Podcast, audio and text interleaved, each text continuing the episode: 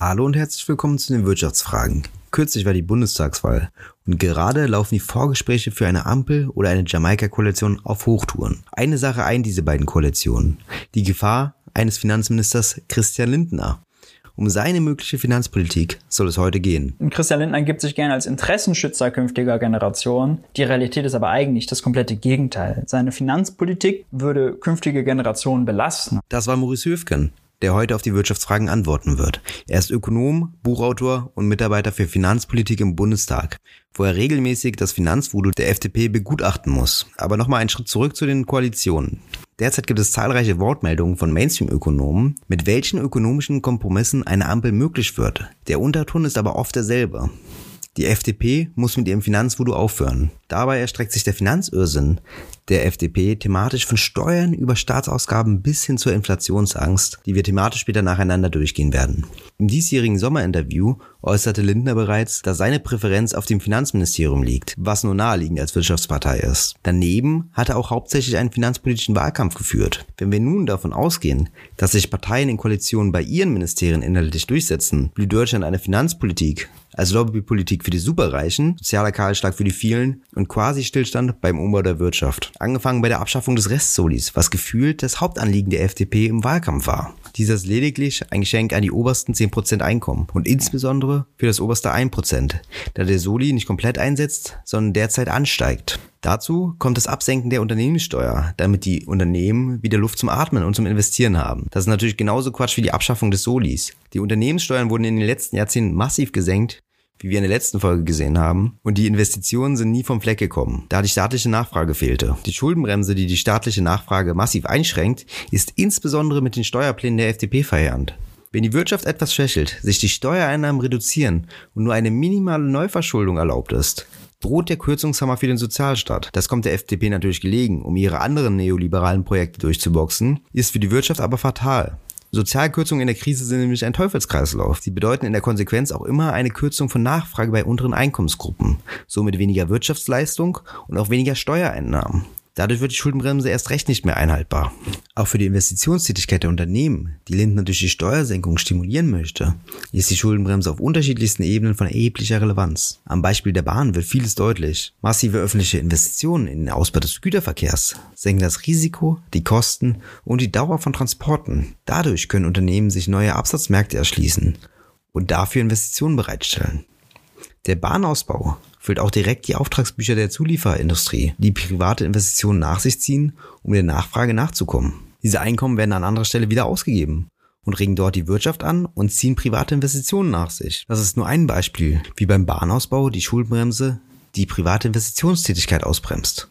Ein Hauptgrund für die Schuldenbremse ist laut Lindner die Generationsgerechtigkeit, da künftige Generationen angeblich diese Schulden zurückzahlen müssten.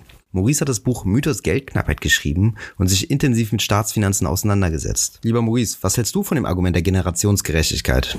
Ja, da ist tatsächlich nicht viel von zu halten. Christian Lindner gibt sich gerne als Interessenschützer künftiger Generationen.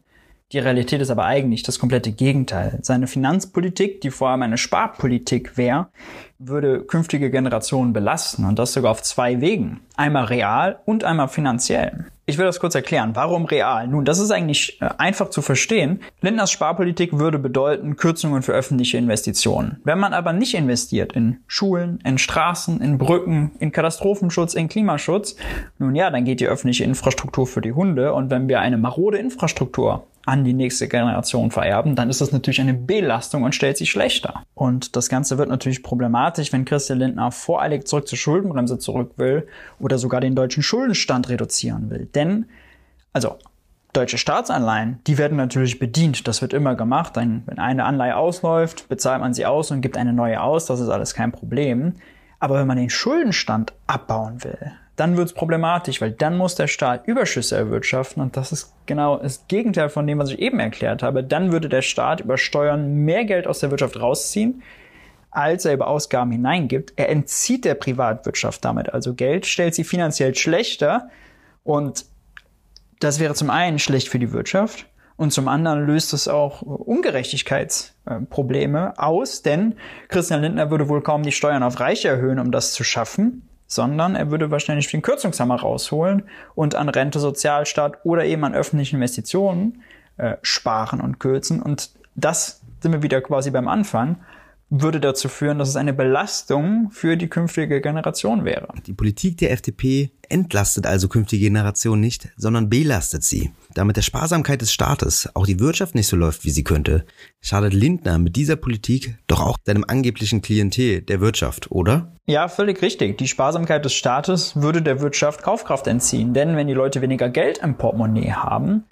dann bedeutet das natürlich auch, sie können weniger ausgeben, gehen weniger einkaufen, die Unternehmen können weniger verkaufen, machen weniger Umsatz und weniger Gewinn.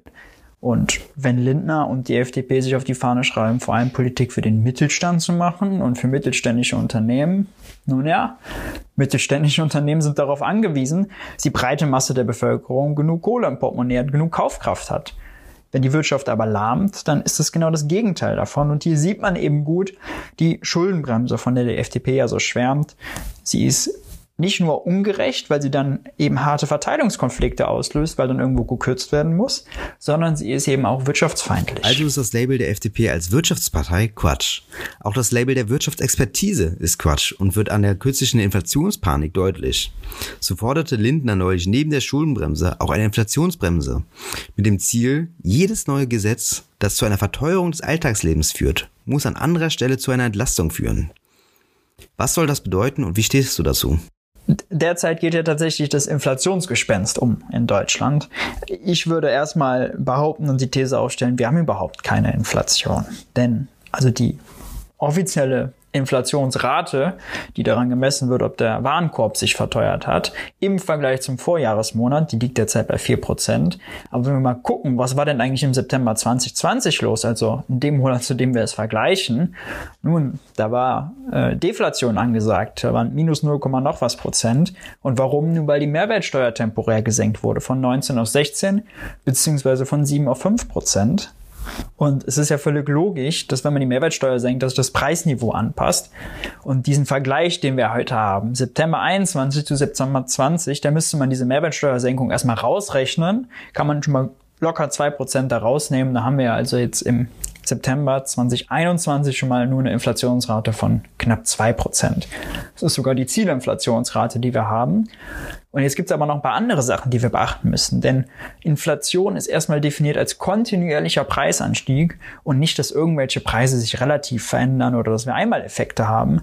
Genau das haben wir aber auch. Also wir sehen zum Beispiel, dass bei den Energiepreisen, äh, dass da gerade so ein bisschen Probleme gibt und durch die Decke geht. Wir sehen, dass Lieferketten noch gestört sind. Wir sehen, dass vor allem im Dienstleistungsbereich jetzt die höheren Hygienekosten auch durchschlagen, weil die Unternehmen die natürlich überwälzen auf höhere Preise.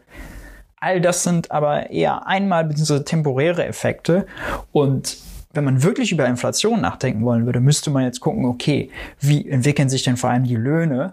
Denn äh, das ist normalerweise ein Inflationseffekt, den man hat, wenn die Löhne sehr stark steigen, dann wieder die Preise, dann wieder die Löhne, dann hat man so eine Lohnpreisspirale aber die Lohnabschlüsse sind äh, moderat, super moderat, zu moderat. Und das heißt, von Inflation zu reden, ist erstmal die völlig falsche Problemanalyse. Unabhängig davon, dass ich die Problemanalyse also schon mal falsch finde, finde ich die Idee der Inflationsbremse an sich, so wie Lindner sich sie vorstellt, für jedes Gesetz, was irgendwo zu einer Verteuerung führt, soll woanders Entlastung gesorgt werden, auch wirklich schwierig. Also A, wie wird mit der Zielinflationsrate von zwei Prozent umgegangen? Und B, gibt es natürlich einem Christian Lindner als Finanzminister immer eine super Steilvorlage, wenn jetzt der CO2-Preis erhöht wird, irgendwo eine andere Steuer senken zu wollen, die aber dann wieder seiner Klientel, den Spitzenverdiener und den Vermögenden nützt. Und äh, das ist also sehr gefährlich und da wäre ich sehr, sehr vorsichtig, nicht dass aus der Inflationsbremse eine Umverteilungsbremse wird. Taktisch ist es natürlich sehr sinnvoll, um das neoliberale Projekt weiter zu institutionalisieren. Eine solche Inflationsbremse könnte ja ebenfalls wie die Schuldenbremse im Grundgesetz verankert sein. Würde dadurch die Handlungsfähigkeit des Staates weiter eingeschränkt werden? Ja, ich glaube, dazu ist es tatsächlich auch genau gemacht. Also das Geraune um das Inflationsgespenst wird ja immer schon von wirtschaftsliberaler Seite dafür genutzt, um für einen kleineren Staat zu plädieren, weniger Steuern, weniger Abgaben, weniger Ausgaben. Er muss jetzt ja mal kürzen. Und äh, das ist also, glaube ich, genau das Ziel dahinter. Und mit so einer Inflationsbremse hat man auch ein schönes Argument in der Tasche, um Steuererhöhungen generell abzuwehren. Zumal, und da macht sich Lindner natürlich auch nicht ehrlich, also eine Inflationsbremse könnte ja auch bedeuten, die Sachen, die wir mal privatisiert haben und die deswegen teurer geworden sind, äh, die müssten ja auch darunter fallen. Also äh, wenn das äh, kommunale Schwimmbad schließen muss und dann nur noch ein privates ist und das ist teurer, ja, ja, wenn die öffentliche Daseinsvorsorge eben so mau und marode ist oder im Bildungsbereich, das verteuert auch das Leben von den Menschen. Das will Lindner aber ja nicht, weil er ja ein Fan von Markt und äh, kein Fan vom Staat ist. Und deswegen, also da muss man wirklich sehr auf der äh, Hut sein wie ein Luchs, weil äh, das wird genutzt und instrumentalisiert, um eine wirtschaftsliberale Agenda durchzusetzen. Da bleiben wir gespannt, wie sich die Debatte um die Inflationsbremse weiterentwickelt. Hast du sonst noch einen weiteren Punkt, der droht mit einem Finanzminister Lindner? Ja, das Problem ist ja noch, dass wir Nachbarländer haben, mit denen wir eine gemeinsame Währung teilen, den Euro. Und derzeit waren richtigerweise die europäischen Fiskalregeln dieser Defizit- und Schuldengrenzen ausgesetzt. Lindner war immer schon ein Fan von diesen Regeln und von scharfen Sanktionsmechanismen, um diese Regeln einzuhalten. Lindner war sogar mal ein Fan davon, ähm, ein Insolvenzmechanismus, ein Insolvenzverfahren für europäische Staaten zu haben. Völlig wahnsinnig. Und wenn er jetzt dann in der EU die Verhandlungen führt, puh, dann könnte es wirklich bitter werden. Zumal wir gerade die Situation haben, dass diese Defizit- und Schuldengrenzen, also vor allem die Schuldengrenze, 60 Prozent Staatsverschuldung, äh, dass quasi alle Länder der Eurozone da drüber liegen. Und wenn man dahin zurück will und dann ein Spardiktat für die ganze Eurozone verordnet, dann fährt man die Wirtschaft der Eurozone vor die Wand. Und das ist vor allem für unsere Nachbarländer, für die Italiener, für die Griechen, für die Franzosen, für die Spanier die ohnehin schon extrem hohe Arbeitslosigkeit haben, seit Jahren. Seit Jahren äh, läuft die Wirtschaft dann nicht.